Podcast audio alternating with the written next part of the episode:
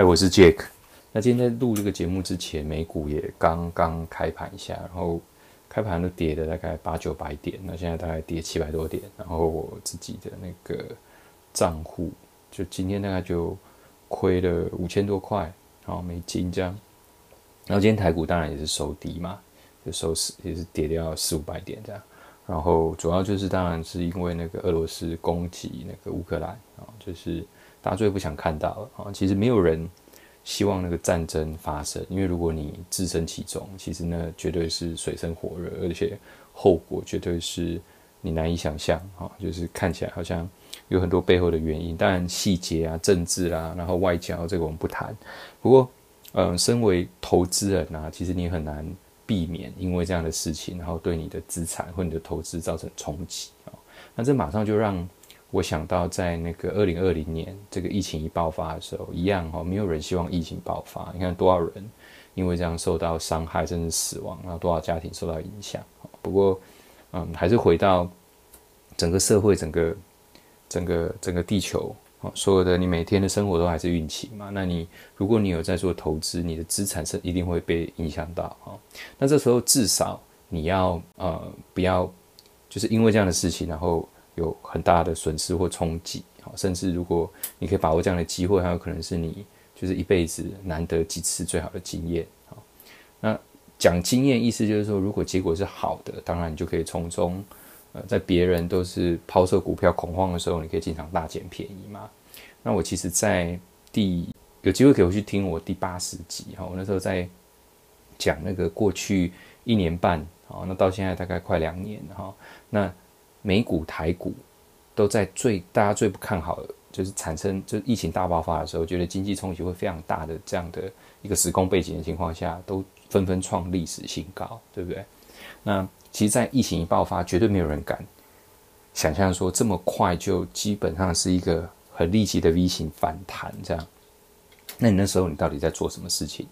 我应该也有分享，就是，如果那时候进去买的人，然后你又持续抱得住，其实资产你要增加个百分之五十甚至一倍都是应该的哈。所以如果你没有做到，那其实你就可以回去想一下，到底那个时间点你到底在做什么操作，或者是在做什么想法。好那我特别今天就是忙碌这一集，就是想说，那又出现一次这样的状况啊。那我记得我那时候在疫情爆发的时候，我曾经美股我最大的跌幅，那时候美股熔断四次嘛。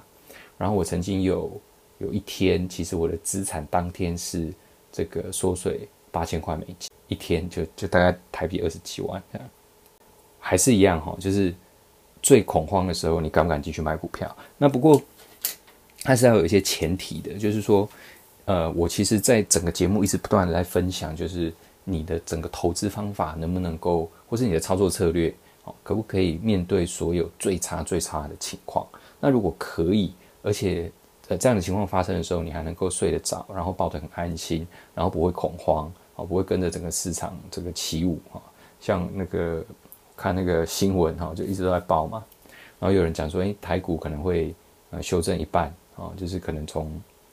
现在一万多点，搞不好也也会跌到可能七八千点这样，哈，甚至更多。那如果真的遇到台股整个大盘修正五成，或者是你手中的持股的资产修正五成，那你承受得了吗？哈，这是这是一个问题哈。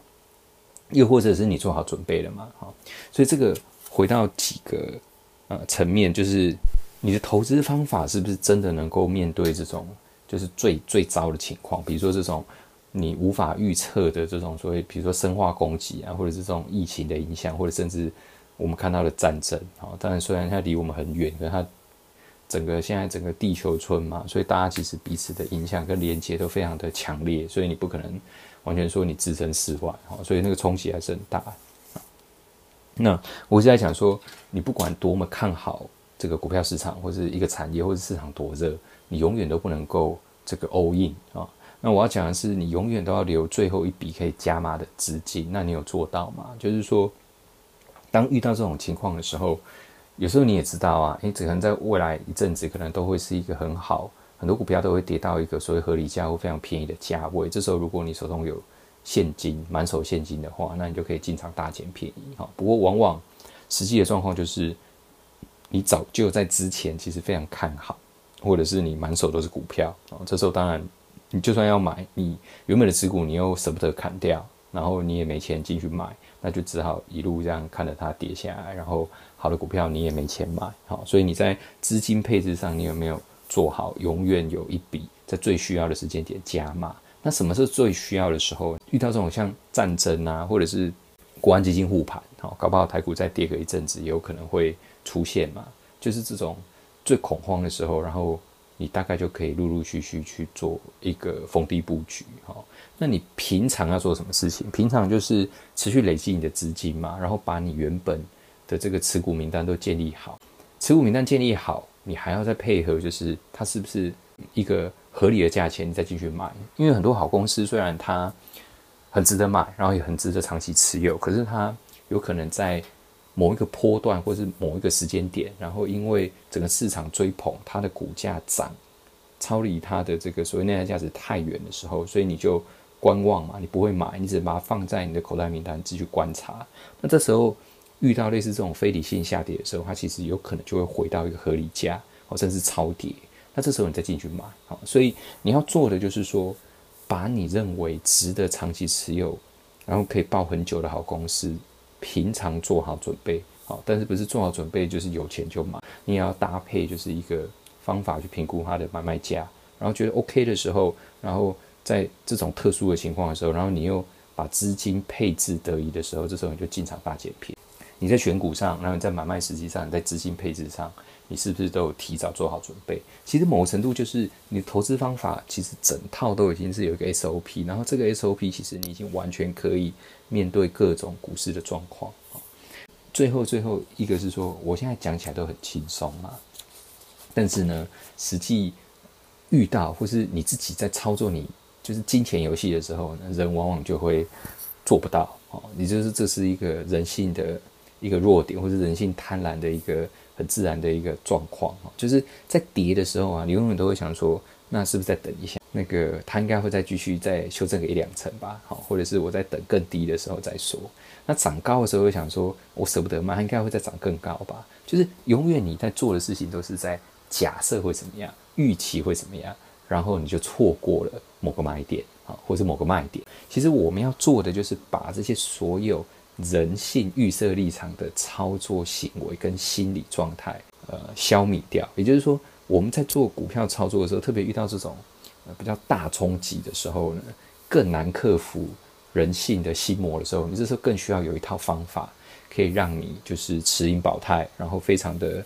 呃怎么讲，优雅的去跟他做互动。哈，我讲优雅是指的，就是说，其实所有的心态跟大部分的投资人，其实在现在。这个时间点其实真的都是完全相反啊！就是像我，我今天很多呃学员在跟我讨论是说，哎，我我们要进去买哪一只股票，那只股票要买多少？我们立刻想到的是说，我们要开始把以前一些呃股价太贵，但其实它是一个好公司，然后陆陆续续利用这次的机会要进去捡便宜。那为什么我们有办法这样做？就是你的资金控制得宜，然后你老早就建立好名单，然后。这时候只要跌到一个原本你设定的那个便宜价，适合买进的合理价，其实你就利用这样的时间进去买啊。那买了之后怎么样卖呢？基本上好公司我一直强调，基本上就是不要卖。如果它内在价值一直随着它的股价一直有推升的话，就把它抱紧抱牢哈。因为我们要赚的不是几块钱一两根涨停板，我们要的是一倍、两倍、五倍、十倍这种非常大的波段。所以嗯，遇到这样子，某程度也算是一个。非理性的下跌，其实它也不是一时发生。其实，在过去一两个礼拜，你就一直听到风声，然后也一直知道这个状况。也就是说，你其实一定知道会有影响，只是影响的大或小，跌的多跟少嘛。那这时候一定有人会问，哈，就是说你都知道一定会跌，那有什么不一两个礼拜前就是全部把它卖掉？我其实要讲，就是说全不要去做 all in 跟 all out 的这种类似赌徒的一个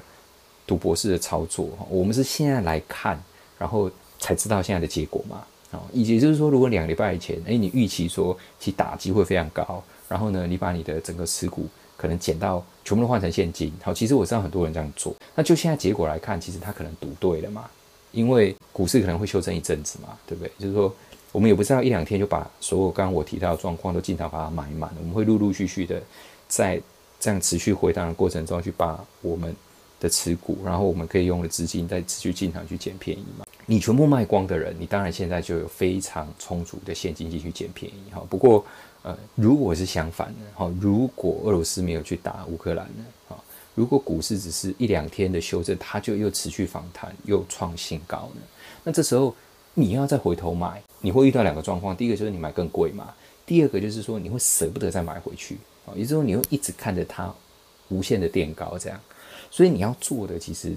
我一直强调，就是不是去完全看好，就是大买特买，然后完全看不好就全部卖掉。好，因为这个东西其实还是就是有很人性的这个行为在里面。好，你要做的就是资金配置，然后永远保持一定比例的比重在股票市场里面。其实这样子一直来回的互动，动态的去调整，其实你长期下来，你就可以非常稳定的去呃创造你要的这个投资报酬率。所以呢，我们要做的是。永远买在一个相对的低点，然后在一个合理的价钱就够了。哈，我们绝对不要去想象我要可以买在一个什么绝对的低点，然后卖在一个绝对的高点。哈，没有这种事情。那最后呢，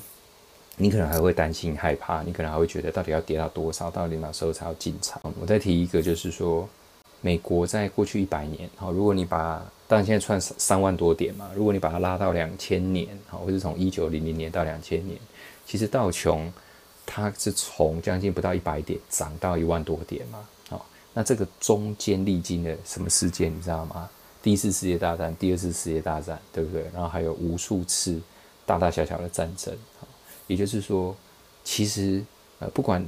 股票市场怎么样，好，只要人类还活着，这个整个地球还在运行，然后你的投资时间轴又是够长，好，你不是要。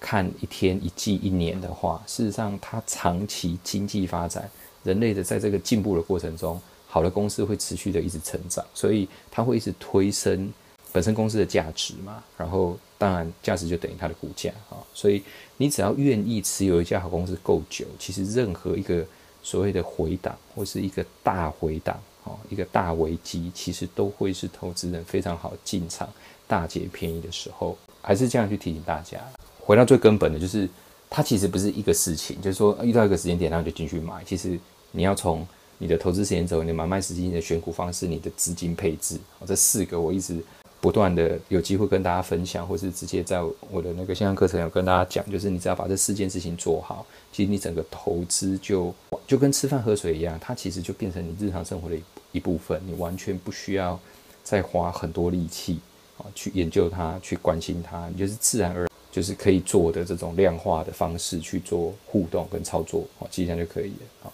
所以再一次的机会来临的时候，那你一定要好好把握，哈，因为人的一生可能就是五到十次，哈，最多十次，少一点五次，那这每一次都有可能让你资产翻倍，那这就是这一集要跟大家分享的，那也希望大家能够呃重新再检视一下自己的方法，然后好好把握一下机会，那或许我们一年后、两年后，我们再回来回顾这一集，好，应该会。呃，很有感觉。